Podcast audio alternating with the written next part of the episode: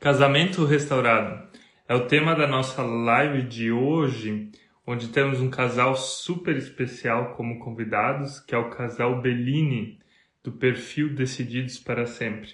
O casal Bellini é um casal um pouco mais experiente do que nós, do que a Suzy e eu, são um pouquinho mais velhos, mas daqui a pouco eles vão estar aí online também para contar a história deles. E a ideia de hoje é justamente falar sobre isso. A ideia de hoje é falar sobre restauração de casamentos. Se você está passando por alguma dificuldade no seu casamento, no seu matrimônio, essa live foi feita para você. Vi que o casal Bellini já está aí, vou convidar eles agora para entrarem com a gente. E daí a gente já começa essa live para valer. Se você está entrando aí, já deixa o seu like, né? Aperta no coração aí para mais pessoas ficarem sabendo que a gente está online. Legal? Bem-vindos, casal Bellini. Olá! Olá, é um prazer estar aqui com vocês.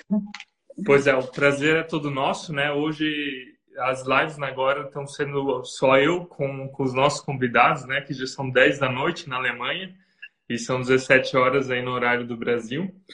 Mas a Sim. gente quer primeiro, a Suzy e eu, agradecer bastante que vocês toparam fazer essa live com a gente, que vocês estão aí e principalmente porque hoje é uma data especial para vocês também, estão comemorando 30 anos de casamento e estão aí na live com a gente. Que legal que, mesmo assim, vocês toparam fazer isso conosco, tá? E já queria começar pedindo que vocês se apresentassem, falassem um pouco de uhum. vocês, da história de vocês, do, do ministério de vocês. Uhum. é, nós né, estamos fazendo 30 anos de casados hoje e entendemos o nosso chamado, que já faz isso há uns 20 anos atrás, como testemunhos de vida. Começamos dando nossos testemunhos de um casamento que passou por muitas crises, muitas coisas. E aí, com a pandemia, nós criamos uma metodologia para ajudar casais. Uhum. Avós, pais de três filhos, uma menina com 29, um com 27 e um com 19, Daniela, Caio Henrique e Hugo Henrique. Duas netas, tá? Duas netas maravilhosas, vamos falar assim, o presente de Deus para nós, uma de seis e uma de quatro. Família. Nossa função é família, nosso viver é família. Eu tenho minha profissão, eu sou consultor administrativo, comercial, Uhum. Eu dou consultoria às indústrias de alimentos, tá? É, e a gente, a Rosângela terapeuta e atende, atendemos casais juntos. Essa é a nossa missão. Que legal. Posso perguntar a idade aproximada de vocês? Não preciso dizer exatamente. Ah, eu tenho 48 anos. E eu 50. Com carinha de 20, mas 48 anos. É isso aqui. Eu, eu sigo vocês e adoro ver vocês lidando com os filhos e relembra algumas coisas do nosso, é maravilhoso isso. Cada fase, né, tem o seu encantamento. Quando vê um casal assim igual a gente, fala, mas tem 50 anos de idade, duas netas, como assim, né? A gente sai com as nossas netas e fala, oh, sua filha, seu filho. É que a gente começou muito cedo, tá? Começamos cedo. Com, com qual idade vocês se conheceram? Eu, eu tinha 15 para 16 e 19 anos. 18. É, por aí. 18 para 19. E aí nós, nós nos casamos, eu tinha 18 anos. E ele 20. Ok, foi, foi bem novinho. A Suzy e eu, a gente casou no, novos também, né? Mas a gente tinha 21 anos, mas a gente se conheceu aproximadamente aí nessa idade. Com 15 anos a gente se conheceu, depois se conhecendo, começou a namorar com 18, com 21 anos a gente casou, então. Então a gente tem netos também bem novos. Sim, é muito bom, viu? Essa é a fase boa. Estamos na fase boa, tá? E a, avô é um pai que estraga. É verdade. É tudo verdade. Esse negócio que fala que vó estraga é verdade mesmo. Pois é, a gente a gente tá um pouco longe assim dos nossos pais, dos nossos sogros, mas quando o contato acontece, ele é bem bem intenso, né? Então é, é, difícil colocar limites com o pais também. Ah, que legal.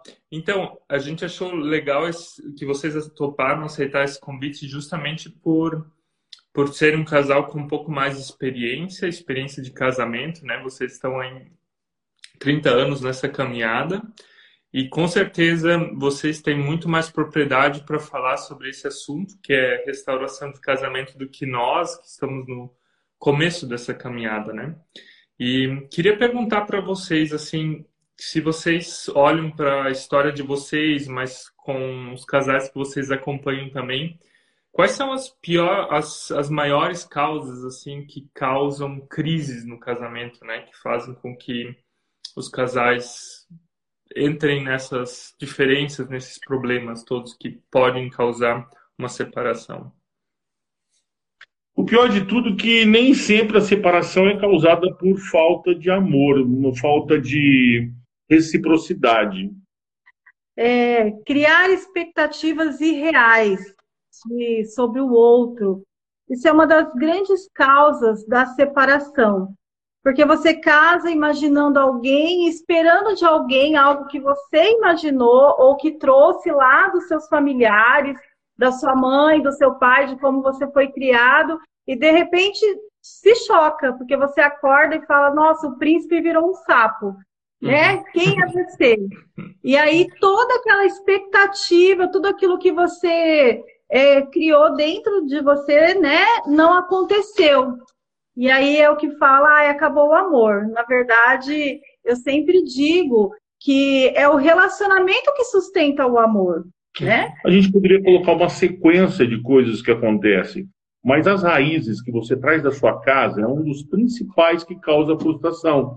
É, Existem alguns paradigmas, alguns conceitos que você existe em você que você não quer deixar esse conceito de lado. O namoro serviria para que eu sentisse aquilo que eu posso ceder por ela e aquilo que eu não posso ceder por uhum. ela. Uhum. E vice-versa. Quando isso não acontece, isso é atropelado, acontece sim a frustração e a separação. Mas esse é só o primeiro dos motivos. O segundo é o desgaste da vida dois.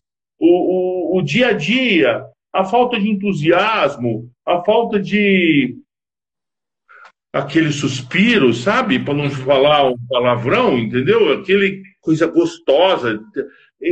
Vai a, perdendo a, rotina. É, a falta de criatividade para inovar, né? Para para ter esse conceito, né, de mudar a direção, sabe? Aquela uhum. conversão, né, que se faz.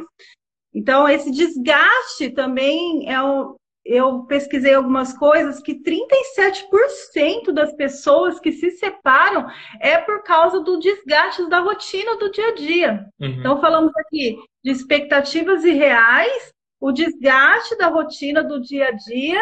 Ah, eu quero falar de uma aqui, pô. E para mim é uma das lá em cima. Influência dos pais na vida uhum. dos dois familiares, né? É, mas o menininho da mamãe, a menininha da mamãe, sabe? É, a sua esposa lavou a louça direito? Ela fez comida para você? Uhum. E coisas assim. O, o mãe dela, tipo, ele tá te tratando bem. E tantas e tantas outras influências que os familiares de fora trazem para dentro de casa. Aquela frase que diz assim: é, sua mãe tem que morar perto que não venha de mala e nem de e não, nem tão como é que é nem, nem perto que não venha de chinelo e nem tão longe que venha de mala. Exatamente. Não é. pode ser tão não pode ser tão perto que venha de chinelo e nem tão longe que vá de mala. É. Mas eu queria dar um exemplo aqui de falando sobre essa influência dos familiares, que é um exemplo de um casal que ela brigou com o marido e falou: Eu não aguento mais. Já estavam passando por momentos de crise. Pegou a mala, filha de três anos, e foi para casa dos pais. Eu quero largar uhum. ele.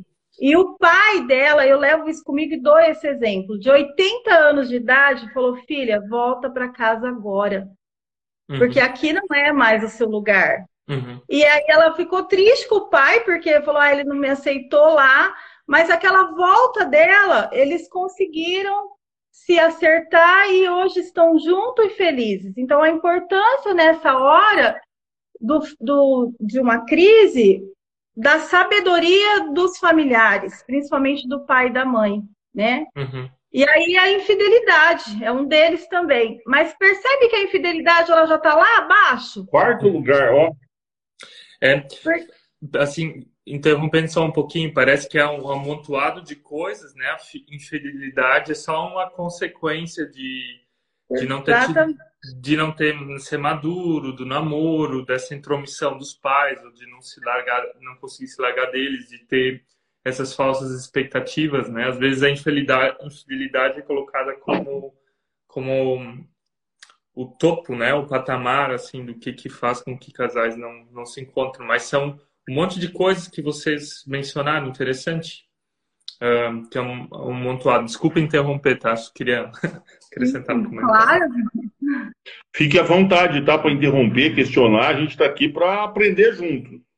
Uh, vamos aprender, aprendermos juntos. É, continuando falando sobre infidelidade, nós temos que ver que infidelidade ela não acontece assim de uma hora para outra. Ela é um processo. Uhum. Ela vem acontecendo aos poucos, a gente chama de desconexão. A desconexão, até o fato em si, a, a, a infidelidade tem vários tipos, tá? A infidelidade não é só trair com físico, outro né? físico. Uhum. Existem vários tipos de infidelidade, que fique bem claro isso. A gente tem um curso na internet, tá? É, tá lá no Hotmart, que chama Infidelidade. É, a gente explica muito bem esse fato. Por quê? Porque esse afastamento é gradual, uhum. pouco a pouco, até que você conhece esse alguém, esse alguém te corresponde, e aí acontece de fato esse fato da traição. Uhum. Muito triste.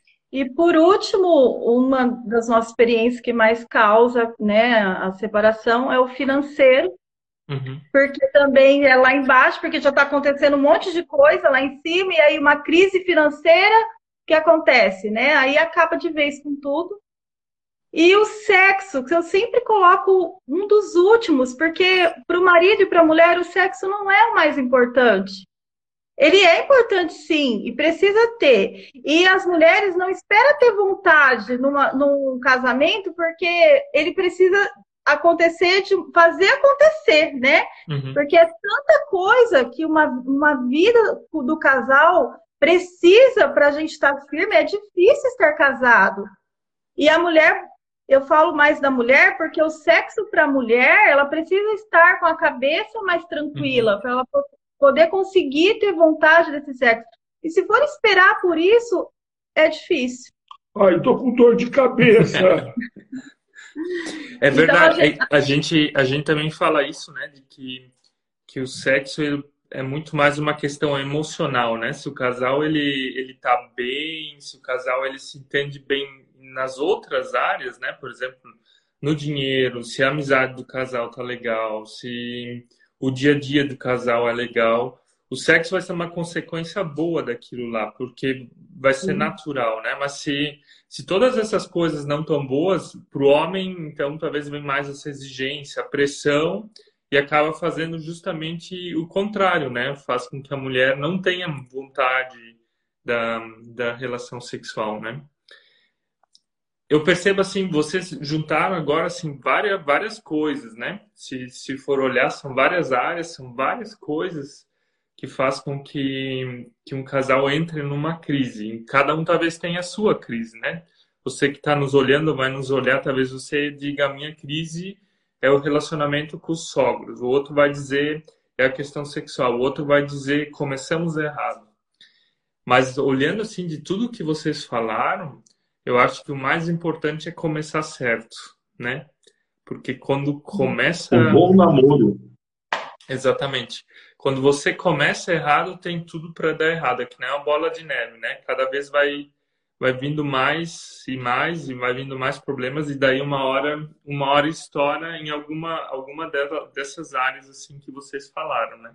Então é super importante que que você comece talvez certo, né? Esse o teu casamento lá na época do namoro para que não chegue no momento. Mas o problema é quando você está naquele momento e você entrou numa crise. E a pergunta para vocês é: o que, que eu faço então se eu estou com uma crise? Como é que, qual que seria assim o primeiro passo para para superar, para sair de uma crise conjugal? E é bacana isso que você falou, porque começar certo exige investir, né, no casamento. Então, tá pensando em casar, tá namorando, é, investir nisso, procurar esse conhecimento. Então, a grande sacada é investir no casamento. Hoje temos aí canais, né, como o seu, como o nosso, que, que olha, se eu, quando casei, tivesse uhum. isso, né, seria extraordinário. Infelizmente, eu não tive. A crise, ela transforma as pessoas em, em pessoas melhores.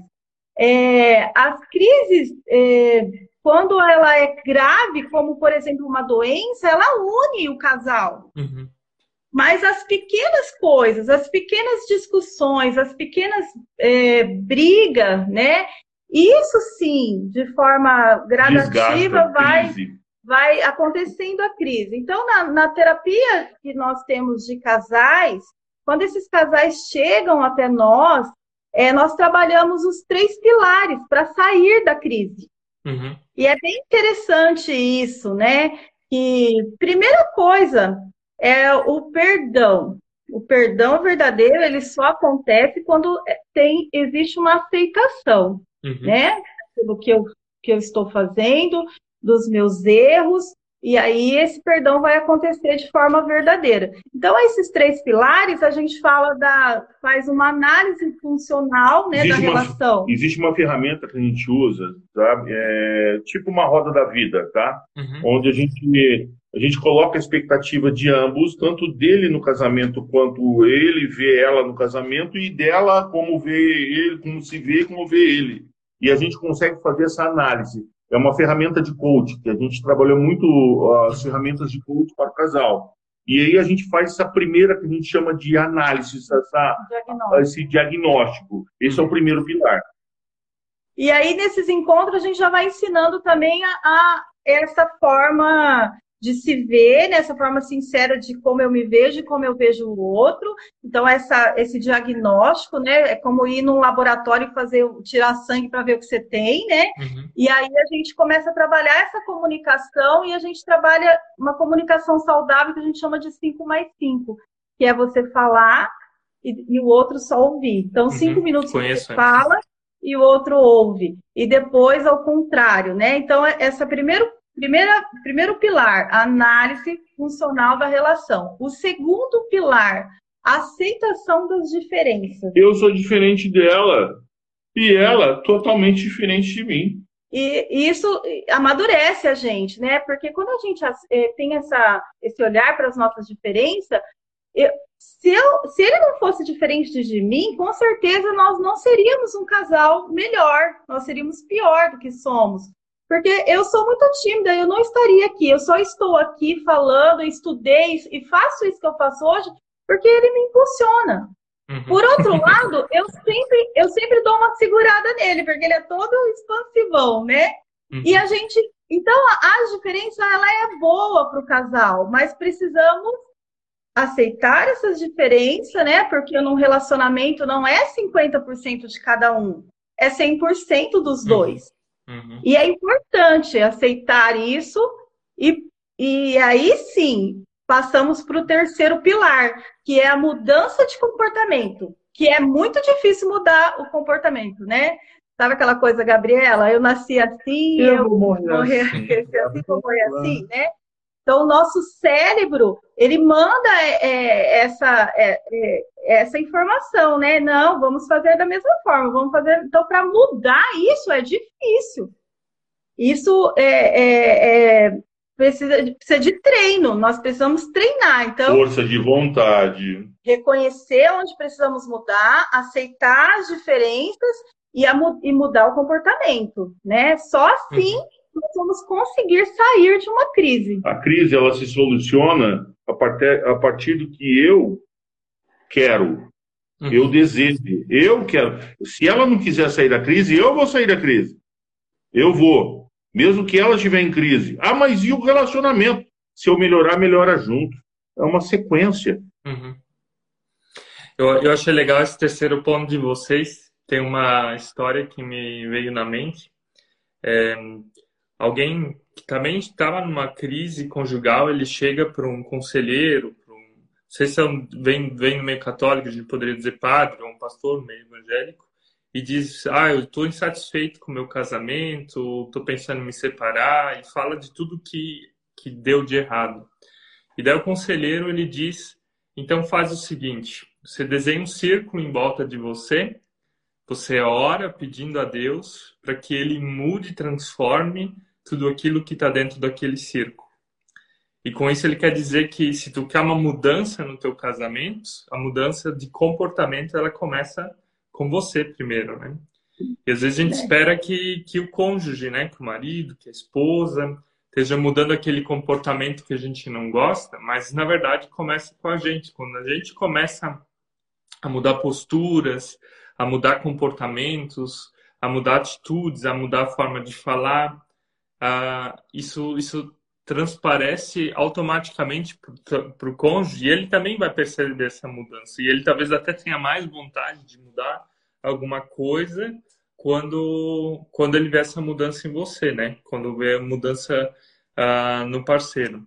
E é bem interessante isso que vocês mencionaram, então, né? A mudança de comportamento, ela vem um, como um fator super primordial, né? Qual foi para vocês, assim, na experiência de casal, vocês montaram esse curso, né?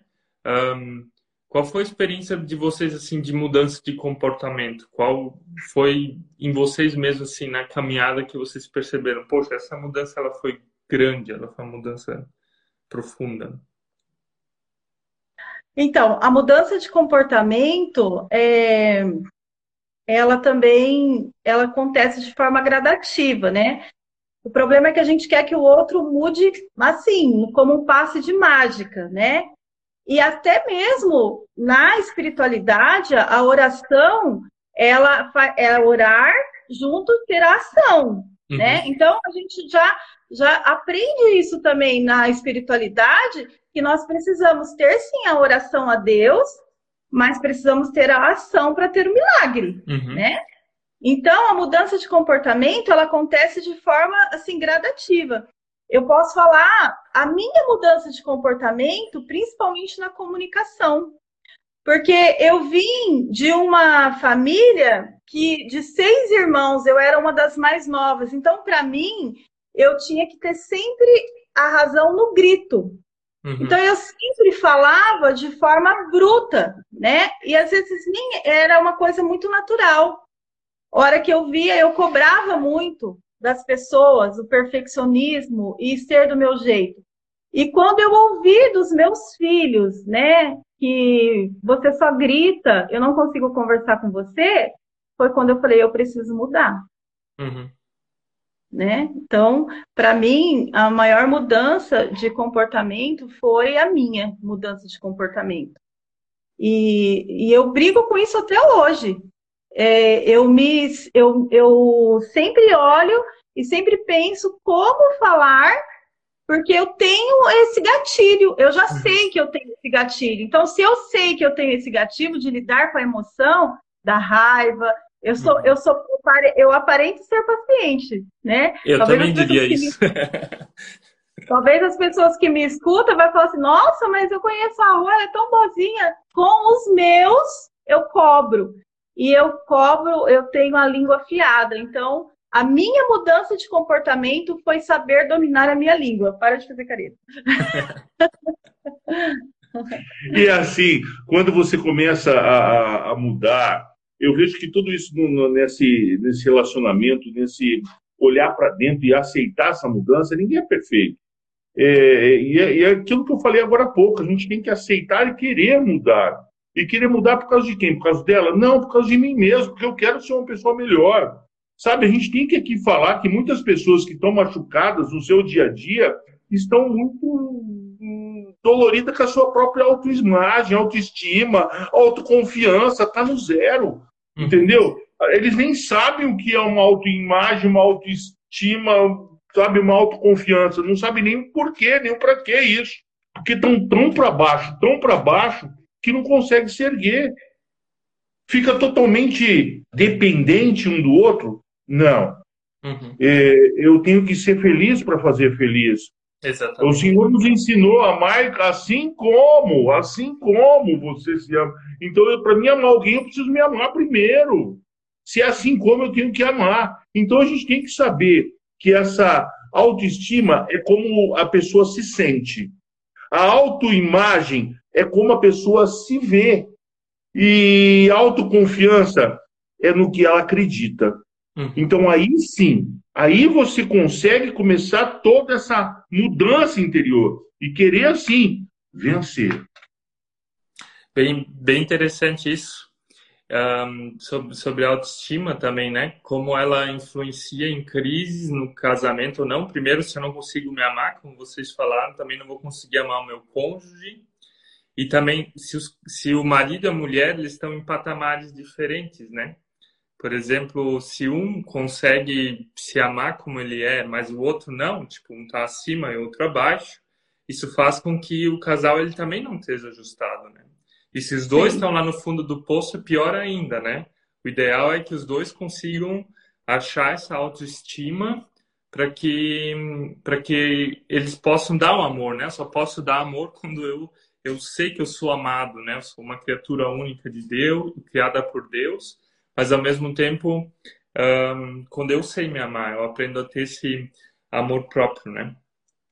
E nesse sentido, eu queria perguntar para vocês o que que eu faço se eu estou numa situação onde eu desejo que meu casamento seja restaurado, onde eu desejo crescer nesse amadurecimento pessoal, nessas, na, falou de autoestima, autoconfiança e autoimagem, né? Mas se o meu cônjuge não deseja restauração, se, se essa pessoa não deseja mudar, o que que, qual é o caminho? O que que eu poderia estar fazendo? Então, e aí, quando, quando você faz essa pergunta, eu imagino sim, que é um casamento que eu quero restaurar, que está em crise, que está acabando, mas que o outro, né, o, uhum. o homem, a mulher não quer. Então, só eu quero, mas a outra pessoa não. É o famoso pé na bunda, uhum. né? Tipo isso. E quando a gente passa por isso, nós, é, quanto a mulher é, leva esse pé na bunda, ou né? o homem. Ou o homem, ele fica com a autoestima, com a autoimagem, com a autoconfiança totalmente abalada, né? Então, aí voltamos naqueles três pilares lá, de você reconhecer onde você precisa a sua mudança, aceitar, uhum. né? Aquilo que você precisa mudar, a sua parte que lhe cabe. E também o vitimismo aí e, e se culpar não cabe. Muleta. Por que, que não cabe? Porque você está vivendo um luto. Você já está vivendo esse luto, né? De um casamento acabado ou de uma pessoa que não quer mais. É muito ruim uma uhum. pessoa virar para você e falar assim: Eu não te amo mais. Uhum. Ou eu amo você como se você fosse meu amigo. Você uhum. é a mesma coisa de você perder uma pessoa. E, e, e, aí precisa tomar cuidado, porque isso pode desencadear o quê? Uma depressão, uma uhum. ansiedade. Então, essa pessoa, é, a, ela precisa de uma ajuda também, de um profissional, né? Uhum. Porque é como se você fosse fazer uma viagem para um lugar distante, você tem a opção de, de carro ou de avião. Então, é melhor você ir de avião. Quando se tem um profissional te ajudando nesse momento que você está vivendo esse fato doloroso na sua vida, é mais fácil, uhum. né? Porém, não tenho isso. Então, você precisa cuidar da sua autoestima, da sua autoconfiança e da sua autoimagem. Em primeiro lugar, procurar se amar. Mesmo vivendo esse luto, respeitar esse seu momento de dor, né? E procurar enxergar além, ter a sua meta, ter o seu objetivo de vida além, porque isso já não depende mais de você. Você está tá ali querendo fazer a sua parte, você está disposta a resgatar esse casamento e também precisa ter o perdão, porque nesse uhum. momento é, a mágoa, a raiva, o ódio precisa ser curado, né? Uhum. E a espiritualidade nessa hora torna tudo mais fácil também. Não tem outro caminho. O caminho é você ter paciência, estar aberto a uhum. você mesmo, né, para conseguir se recuperar e sair desse luto. Estar aberto ao perdão, porque talvez essa pessoa possa voltar e aí você vai querer ela de volta. Você vai estar disposto a perdoar e recomeçar? E aí, por isso que eu falo que, assim, se eu pudesse dar uma sugestão para uma pessoa que está passando por isso, procure um profissional e procure um diretor espiritual. As duas coisas junto não tem como dar errado. Com ele, com ela, ou sem ele, sem ela. Mas para você vai dar certo, porque você vai estar no caminho certo. Legal. Eu teria, teria duas perguntas que a gente não combinou, mas eu seria curiosidade. Como é que vocês entendem o perdão? Seria, seria assim, como é que vocês definiriam? E como é que vocês vivem isso na Igreja Católica, né? Eu venho da Igreja Luterana, uhum. é, do meio mais do meio evangélico, mas como é que vocês vivem isso, né? Eu vi que vocês fazem palestras também e tal. Uh, conta um pouco pra gente. Eu teria interesse, eu acho que as pessoas aí teriam interesse também de ver um pouco. O perdão é como o amor. O amor é uma decisão. Eu decido amar e não posso voltar atrás. O perdão também é uma decisão eu tenho que me decidir perdoar. Uhum. É, perdoar e assim como eu tenho perdoado, lembra da oração do Pai Nosso? Uhum. Como de fato eu tenho perdoado? Eu não posso ser tonto de ninguém, tá? eu não posso ser enganado, não. Mas o perdão verdadeiro vem de um arrependimento verdadeiro. Quando existe um arrependimento verdadeiro e você estende a mão, vem, vem comigo, é, já já a gente vai contar um pouquinho para você aqui a nossa história. A nossa história vem de traição, vem de coisas ruins que aconteceu. Toda essa experiência vasta aqui que você está vendo nossa aqui, é, ninguém ensinou não, foi na pele. Nós tivemos que viver o perdão de uma forma diferente, de uma forma viva, tá? Essa decisão verdadeira de nunca mais jogar na cara dela o que ela me fez, ou ela jogar na minha cara o que eu fiz, tá? Foi o que de fato restaurou e hoje a gente chegou até aqui nos 30 anos de casado. Eu uhum. falo do perdão em quatro formas, né? É, o perdão não é instantâneo, uhum. ele acontece, né, de forma gradativa e também não temos amnésia, não vamos esquecer o fato, mas podemos transformar isso talvez num testemunho, né, numa experiência, então ele não é instantâneo, ele é um processo, porque ele, ele acontece num processo de vida a partir da sua decisão, né? É, precisa de força que vem do alto, a força de Deus, e eu tenho um assim que para mim é, o perdão, perdoar o outro, não é merecimento do outro, né? Muitas vezes a gente fala assim, mas como que eu vou perdoar? Ele me fez isso, isso, isso, né? E não merece o meu perdão. Não é ele que não merece, é você que merece, né? Uhum. Merecemos colocar o lixo para fora. Então, é a mesma coisa de você fazer uma faxina numa casa, que no caso é o nosso interior. Vou pegar todo aquele lixo, colocar num saco presto e vou pôr lá fora para o lixeiro levar. Então, é, a decisão é minha de pegar o lixo, né? De ensacar esse lixo e vamos chamar esse lixeiro aí. É até chato falar desse jeito, mas só para entender esse contexto de Deus, uhum. né?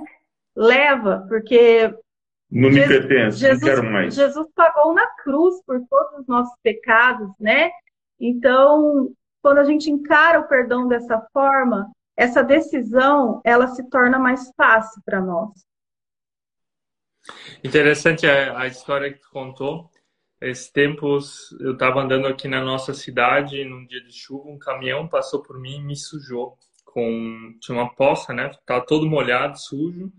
E naquele momento subiu uma raiva, né? E eu pensei duas coisas. Uma delas era de xingar o motorista, de ficar indignado com a situação que eu estava, ou eu podia ir para casa, me lavar e colocar uma roupa nova e continuar meu dia, né? E o perdão é justamente isso ali, como tu falou, do saco de lixo que eu vou tirar da minha casa, né? Então, é, tu continuar a tua vida, ver isso como um processo, né? Bem interessante esse exemplo e e não adianta a gente ficar às vezes preso às coisas que aconteceram porque elas só vão corroer a gente ainda mais, né? Elas só vão machucar a gente ainda mais. Então, o perdão é justamente uma força espiritual, né? Não é uma coisa humana, não é uma coisa que a gente vai conseguir resolver com uma técnica, né? A gente, vocês lidam casais, a gente também, mas vai ser um, vai ser uma, um ato espiritual, né? Uma decisão espiritual.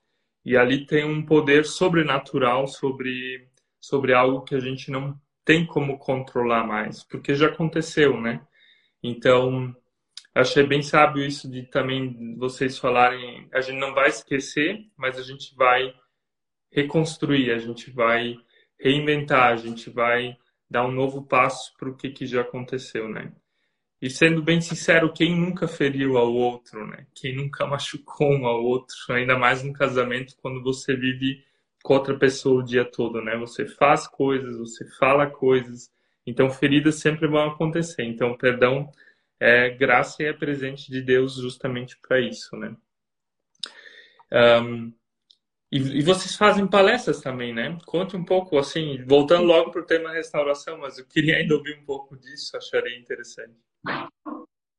Na verdade, assim, é, não vivemos disso, né? Isso aconteceu de forma muito natural na nossa vida. É, o Carlos, temos uma empresa né, de consultoria jurídica e é, administrativa e ele, comercial, ele age na parte de alimentos. Eu sempre ajudei ele de, de, da forma administrativa. E aí fui fazer pedagogia e de repente começamos a ser chamados dentro da nossa igreja para dar testemunhos, né, uhum. de vida, contar a nossa história. E aí nós sentimos a necessidade de, de saber, de, de, de ajudar casais, né? Nós sentimos essa necessidade como missão, entendemos isso, uhum. espiritualmente falando, como missão de vida. E isso começou a surgir de forma contínua na nossa vida, né? Esses chamados. E como disse, o Carlos, eu, eu, moro no interior de São Paulo e o Carlos trabalha em São Paulo. Então ele sai de casa todas as segundas, volta na quinta. E a gente começou a administrar isso. E para isso, como essa procura aumentou, é, eu senti a necessidade de estudar, de estudar de forma cognitiva também, uhum. né? não só espiritual, mas juntar tudo isso. Então nós conseguimos fazer esse ajustamento, né? E... As técnicas do coach, aquilo que eu uso no, no empresarial, tá? Hum. Eu acho que a grande sacada do nosso método hoje tá? foi que a gente atualizou aquilo que sempre foi feito de uma forma mais dinâmica, de uma forma mais é, técnica mesmo, entendeu? mais profissional. Tá?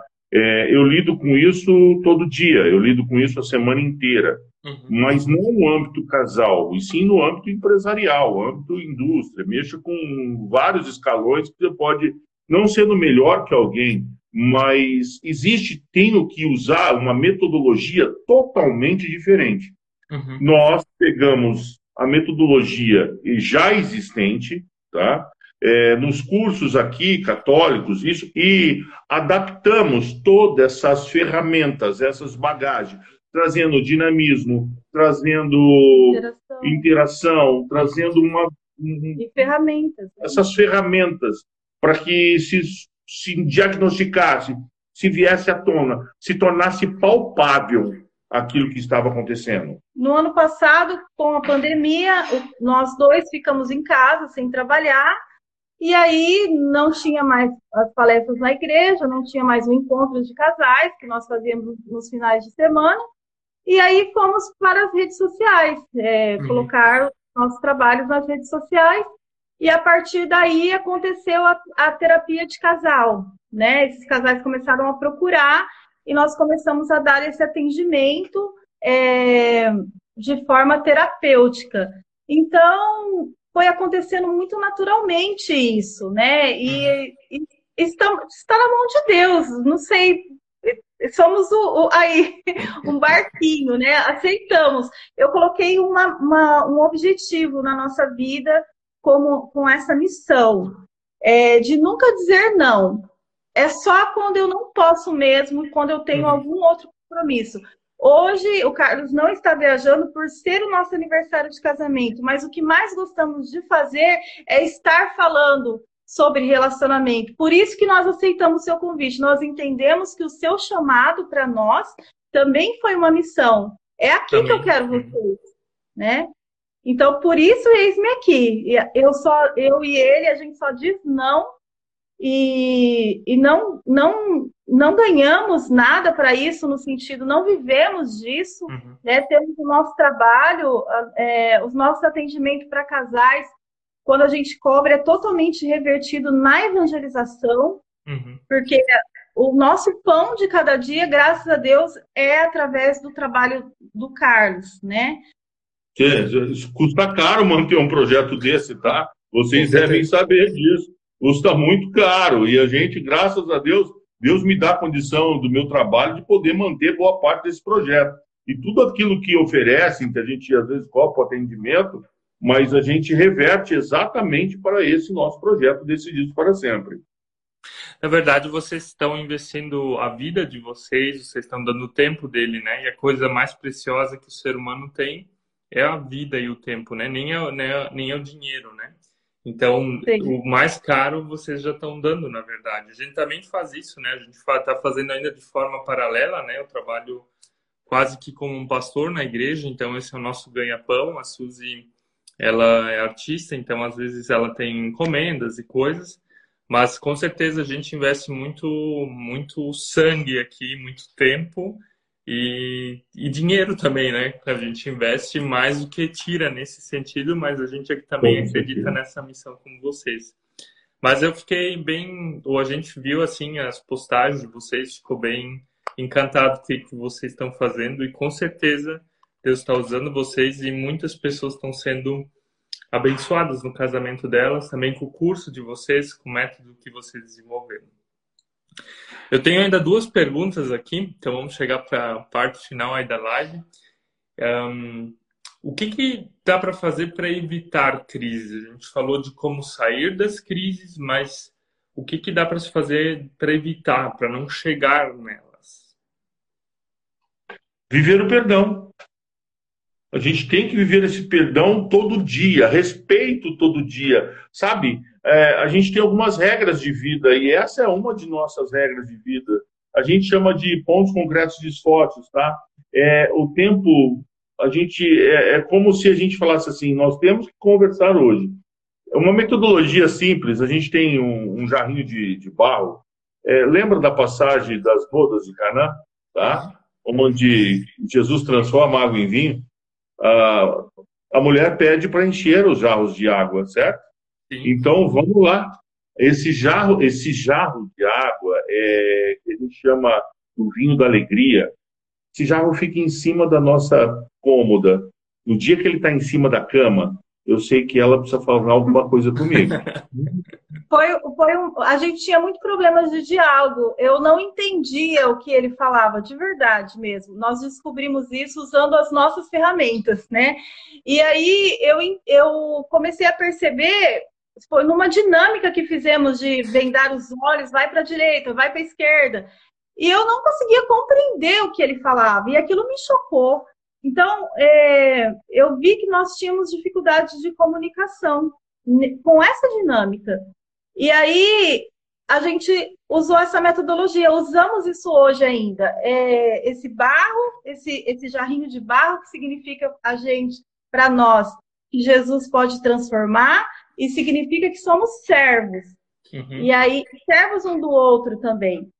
E aí, esse, bar, esse, esse, esse jarrinho, quando tá lá, o Carlos já fala, e o negócio tá feio. Ou vice-versa, eu também coloco de vez em quando lá para conversar. Então, é, para evitar uma crise conjugal, precisamos investir no nosso casamento. Como investir no nosso casamento? Tendo um olhar um para com o outro vivendo o perdão e o respeito todos os dias. Não tem outra maneira. Não uhum. tem outra maneira. É só assim que se evita uma crise no relacionamento. Eu, é, a crise, às vezes a gente fala que crise é a briga um do outro, né? É, mas é, a crise também ela, ela vem em forma de problemas, né? De temos que resolver problemas, problemas sérios. Nós temos problemas sérios no, no nosso, na nossa vida, problemas dos nossos filhos, problemas no nosso trabalho, né? E que isso pode causar uma crise. Uhum. E é nessa hora também que nós precisamos saber lidar com a crise, mesmo não estando em crise. Compreende, uhum. compreende uhum. né? Uhum. Exatamente, é, tem que, na verdade, prevenir, fazer coisas. Por exemplo, vocês falam da questão desse método de, de conversar, do outro perceber que tem alguma coisa no ar que tem que estar sendo resolvida, né? E é exatamente isso, né? Eu acho que vocês acharam formas de impedir com que o problema ele se torne grande, né? Então você vai vai resolvendo vai resolvendo ele antes. E eu acho que uma coisa bem legal de vocês é essa sinceridade, né? De poder falar um pro outro, né? Eu acho que muitos casais eles têm extremamente dificuldade de não falar pro outro, né? Por exemplo, uh, existe aquele existe um exemplo de casais recém casados onde o marido ele não gostava de comer a bundinha do pão, né? Aquela parte mais dura. E a esposa achava que ele gostava de, de comer, comer ele, mas ele comia por educação. E eles passaram anos casados, mas nunca falaram do que queriam, do que não queriam. E daí chega em um momento e isso explode, isso se torna um problema, né? Uma coisa pequena agora, tola, mas ela mostra que existe falta de comunicação, né? Falta de prevenir essas coisas. Chegando de uma forma um pouco mais prática, vocês têm histórias que vocês poderiam estar compartilhando com a gente sobre casamentos restaurados um, que, que podem ajudar as pessoas também a, a entrar numa situação dessas e talvez verem caminhos saídos para sua própria história? É, é sim, eu só, só queria fazer um adeno aqui Tranquilo. sobre a evitar crise eu costumo dizer nos nossos atendimentos, nas nossas palestras, cuidado com a palavra tá bom. Porque às vezes está ali no dia a dia, nas coisas, ah, tá bom, né? Uhum. Esse tá bom, às vezes não tá nada bom, e isso causa uma crise grave. Então, cuidado com a palavra tá bom. Quando não tá bom, né? Saiba falar. Vamos conversar sobre esse tá bom. Porque nem sempre tá bom e a gente sempre coloca o tá bom, né? Uhum. Vai para debaixo do tapete. É, vai, vai para debaixo do tapete, isso mesmo. Então, é, só para terminar esse como evitar a, a crise conjugal, cuidado com a palavra tá bom. E quanto a exemplo, a gente teria vários, vários, vários casais, mas eu acho que o que eu posso falar com, com propriedade é esse casal que está aqui na tua frente. Nesses 30 anos que a gente está completando hoje, é, esse casal que você está vendo aqui já se separou até no papel, tá? A gente se conhecemos, raízes diferentes, conhecemos muitos novos, ela engravidou, a gente casou grávidos e houve muita, mas muita discussão, muita, muita coisa ruim nesse início do casamento. Isso tudo que falamos aqui nós vivemos, porque quando eu casei, esse príncipe virou um sapo, eu costumo falar que foi ele. Durante sete anos do nosso relacionamento, foram muitas brigas. Tudo aconteceu: é, violência física, violência verbal e a infidelidade. Porque não nos suportávamos. Eu queria que ele fosse do meu jeito, ele queria que eu fosse do jeito dele.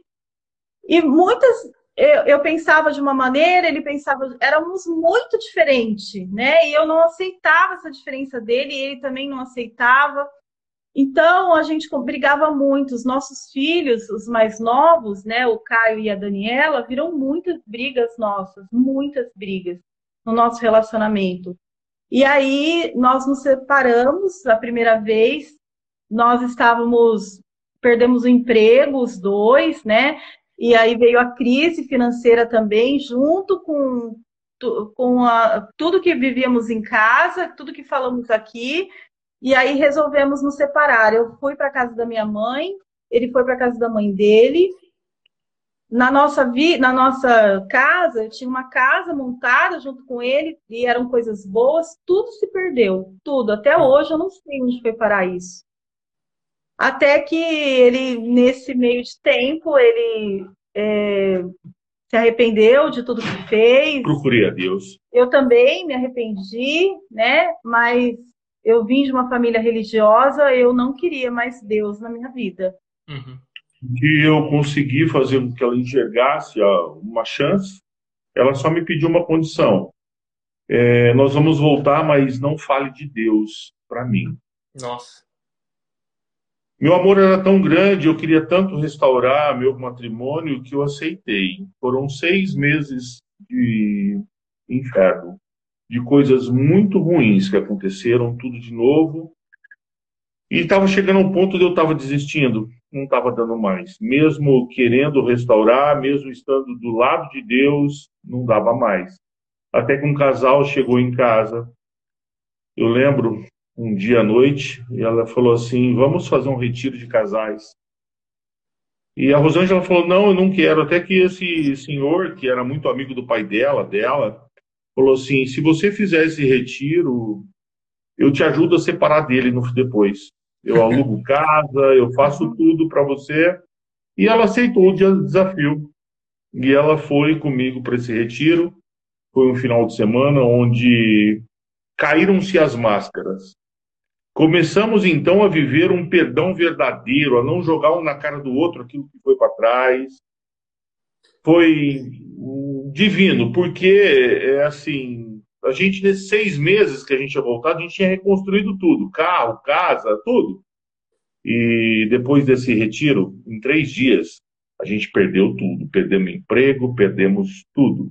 Mas dessa vez com uma diferença, a gente estava de mãos dadas porque é um processo, igual a gente falou, um processo de vida.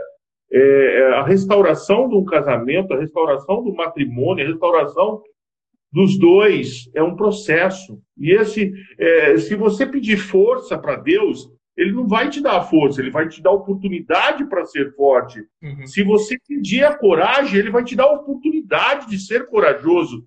E naquele momento a gente estava tendo a oportunidade de ser casal. E o casal ali começou nesse processo. Não vou falar que é como mágica, porque a gente continuou tendo, às vezes, alguma busca, mas com Deus na frente. Caminhando, caminhando, passo a passo, buscando, se entregando, evangelizando, mostrando se colocamos como ruim, sim, como errados, mas estendendo a mão, falando assim: vamos juntos, porque existe alguém que pode salvar nós. E é esse o, nosso testemunho aqui, a gente só tem colhido vitórias depois disso. É, existe as provas, existe. O ano passado nós tivemos uma, uma prova muito grande com o meu nosso filho mais novo. É, coisas assim que com o tempo a gente pode até fazer uma outra live falando sobre isso. Olha, provas existem, Prepare, se quiser entrar para o serviço de Deus, prepara-te, porque tu será aprovado. E, e, é engraçado porque deixamos de ter problemas, acho que temos até mais. Mas a gente é, é tão feliz, assim, passando por esses problemas, sabe aquela fazer do limão uma limonada? A gente, às vezes acontecem as coisas, a gente até ri, né? Uhum. Vai conta até rir. Então, é, vale a pena, né? Vale muito a pena. É, Valeu muito a pena eu ter perdoado, valeu muito a pena eu ter vivido esse perdão de fato, ter, sabe, passado a régua. Naquele, naquele dia, nesse encontro, eu passei a régua. Vamos deixar tudo para trás e vamos começar agora. E a, o material é importante? É, mas não é tudo. Não é quase nada, se for ver. Mas eu sei hoje que eu tenho um companheiro do meu lado, que eu tenho um amigo, que eu tenho um amante. Uhum. E essa pessoa que está do meu lado, eu vou com ela até o céu. Isso é uma decisão. Ele tem erros, ele tem qualidades, assim como eu. Somos imperfeitos, né? Somos dois casais imperfeitos, é, querendo fazer algo perfeito. Uhum. E é difícil mas é tão bacana, é tão incrível quando se vive isso de fato, porque é a alegria de estar junto. A alegria é isso. Não é tá tudo bem para você ser alegre, né? É você ser alegre mesmo não estando bem, ser feliz. Essa é a felicidade. E viver o hoje, tá? O ontem já foi, amanhã vai ser. E hoje, presente de Deus para nós. Vamos viver hoje. Para que ranço? Para que apontar o dedo? Para que ficar bravo? Uhum. Sabe aquele momento que você falou do caminhão que te jogou água? Ele foi embora, ele seguiu a vida dele. Exatamente. Tá? É. Uma hora você pode até ter doído, mas vamos para frente, vamos seguir em frente, sabe? O hoje, amanhã vai ser outro dia. Amanhã aquela roupa que estava suja vai estar tá limpa de novo, porque você lavou ela. E aí vai, é assim, simples assim. Nosso Senhor é simples, tá? Podemos viver uma vida, graças a Deus, um bem, só que nosso Senhor é simples. E essa simplicidade vai além de tudo que é matéria. Essa simplicidade vai além de tudo que você possa imaginar. Deus, ele é amor. E amor é decisão. Simples assim. Muito lindo, muito legal o testemunho de vocês. Eu acredito que a história de vocês é inspiradora e ela pode ajudar muitos outros casais, os que vão ouvir ou vocês que estão nos vendo agora. E eu acredito que, como vocês falaram, problemas sempre vão vir de novo, né? Não existe vida aqui na Terra sem problemas. A gente sabe que é assim, né? A questão é estar preparado para eles. A questão é ter força de Deus para superar eles, é o que vocês falaram no final. E viver desse perdão, viver dessa graça que pode nos ajudar a ir para frente. Eu queria agradecer vocês pelo tempo dedicado. Espero que vocês ainda possam festejar os 30 anos de vocês e que vocês aproveitem isso. E queria ainda pedir se vocês têm uma palavra final para dar para as pessoas que estão aí. O que vocês gostariam de dizer assim como um conselho final dessa live? Não desistam. Não vale a pena desistir um do outro. Não desista da sua família, não desista de tentar. Se não deu certo assim, muda, né? Vai dar certo do outro jeito. Essa é o que é o que mais precisa ter essa certeza de que não podemos desistir da nossa família. Sabe, ontem a gente conversou bastante disse assim: se eu pudesse voltar no tempo por 10 segundos, o que a gente mudaria? Nada. Nada. Então você que nos escuta, não viva de passado, viva do hoje. Ame como você nunca amou, porque o amanhã não existe. Existe o agora, o presente. Então aproveita. Se você está com ranço de alguém, perdoa.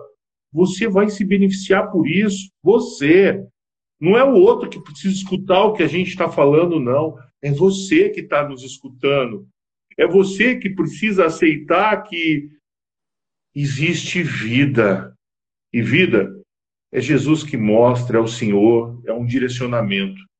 Agradeço muito essa oportunidade de estar falando com você. Agradeço essa oportunidade de estar comemorando aqui esses 30 anos de casado, que para mim isso é a verdadeira comemoração. E não me arrependo, não me arrependo de ter dito sim a esse matrimônio. Amém, amém. Obrigado pelas palavras de vocês. Várias pessoas aí falando que conhecem vocês e que um, admiram o trabalho que vocês fazem.